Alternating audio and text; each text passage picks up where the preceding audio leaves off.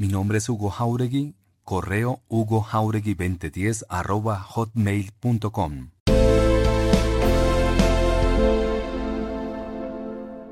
...3.4... Acuerdo sobre las garantías de seguridad y lucha contra las organizaciones criminales responsables de homicidios y masacres o que atentan contra defensores de derechos humanos, movimientos sociales o movimientos políticos, incluyendo las organizaciones criminales que hayan sido denominadas como sucesoras del paramilitarismo y sus redes de apoyo, y la persecución de las conductas criminales que amenacen la implementación de los acuerdos y la construcción de la paz. Este acuerdo abarca también en su contenido el punto 3.6, garantías de seguridad del Acuerdo General para el fin del conflicto. Este acuerdo contempla medidas para el esclarecimiento del fenómeno del paramilitarismo, que se establece en el punto 3.7 del Acuerdo General para el fin del conflicto, en complemento a lo ya acordado en el punto 5, víctimas, en particular con la Comisión para el Esclarecimiento de la Verdad, la convivencia y la no repetición, siendo necesario adoptar las medidas que se contemplen en el presente acuerdo para garantizar integralmente este propósito. Partiendo de lo establecido en el acuerdo del punto 2 sobre participación política que define la seguridad como una concepción moderna, cualitativamente nueva de la seguridad que, en el marco del fin del conflicto, se funda en el respeto de la dignidad humana, en la promoción y respeto de los derechos humanos y en la defensa de los valores democráticos, en particular en la protección de los derechos y libertades de quienes ejercen la política, especialmente de quienes luego de la terminación de la confrontación armada se transformen en opositoras y opositores políticos y que por tanto deben ser reconocidos y tratados como tales, el Gobierno Nacional establecerá un nuevo sistema integral de seguridad para el ejercicio de la política.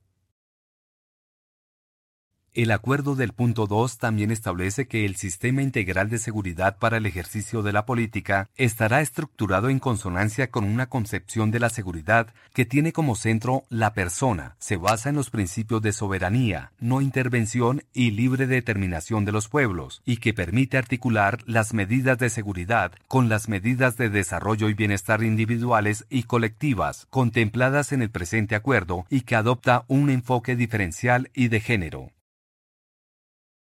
Por último, el acuerdo del punto 2 establece que las garantías de seguridad son una condición necesaria para afianzar la construcción de la paz y la convivencia, y en particular para garantizar la implementación de los planes y programas aquí acordados, garantizar la protección de las comunidades y de líderes comunitarios, de defensores de derechos humanos, de los partidos y los movimientos políticos y sociales, y especialmente del nuevo movimiento o partido político que surja del tránsito de las FARC-EP a la actividad política legal, así como sus integrantes en el proceso de reincorporación a la vida civil.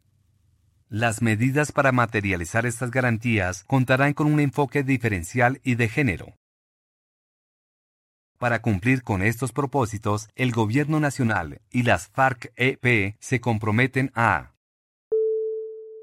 el Gobierno Nacional garantizará la implementación de las medidas necesarias para intensificar con efectividad y de forma integral las acciones contra las organizaciones criminales responsables de homicidios y masacres o que atentan contra defensores de derechos humanos, movimientos sociales o movimientos políticos, incluyendo las organizaciones criminales que hayan sido denominadas como sucesoras del paramilitarismo y sus redes de apoyo, y la persecución de las conductas criminales que amenacen la implementación de los acuerdos y la construcción de la paz.